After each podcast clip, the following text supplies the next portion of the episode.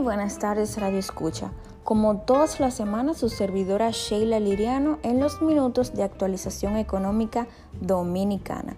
Esta vez abundaremos sobre el COVID-19 enfatizando los sectores que más ha venido afectando y las medidas que ha tomado el gobierno para subsanar dicho impacto. No es desconocido que todos estamos obligados al uso de mascarilla en cualquier establecimiento que acudamos llamados al lavado de mano constante y al distanciamiento social, entre otras más medidas tomadas por el gobierno y comercios. Con el cierre de fronteras, nuestro país se vio muy afectado tomando en cuenta el cierre de mercado, reflejándose en las importaciones y exportaciones, como también en el turismo, uno de los principales fuentes económicos de nuestro país, donde además abundan las divisas.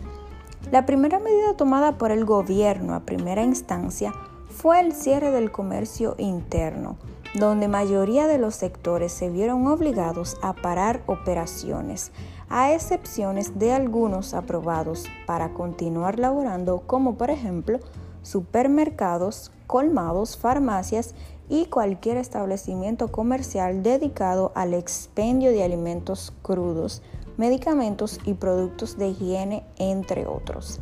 El gobierno, a pesar de cerrar por un tiempo el comercio interno, ofreció ayuda a todos los empleados y personas. Dentro del más conocido podemos mencionar el programa Fondo de Asistencia Solidaria al Empleado, conocido por sus siglas como FASE, y otras ayudas para personas desempleadas mayores de edad y profesionales independientes.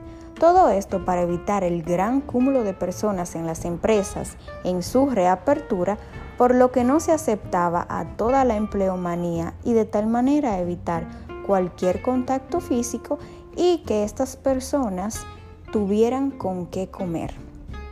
Cabe mencionar que el Banco Central cerró su primer semestre publicando su informe donde detalla que no todos los sectores se ven afectados negativamente. Los invito a leer el informe o déjenme saber si en otro momento les gustaría que abunde sobre el tema. Una vez más, agradezco su apoyo en nuestros minutos de actualización económica dominicana con Sheila Liriano. Bye bye. Muy buenas tardes.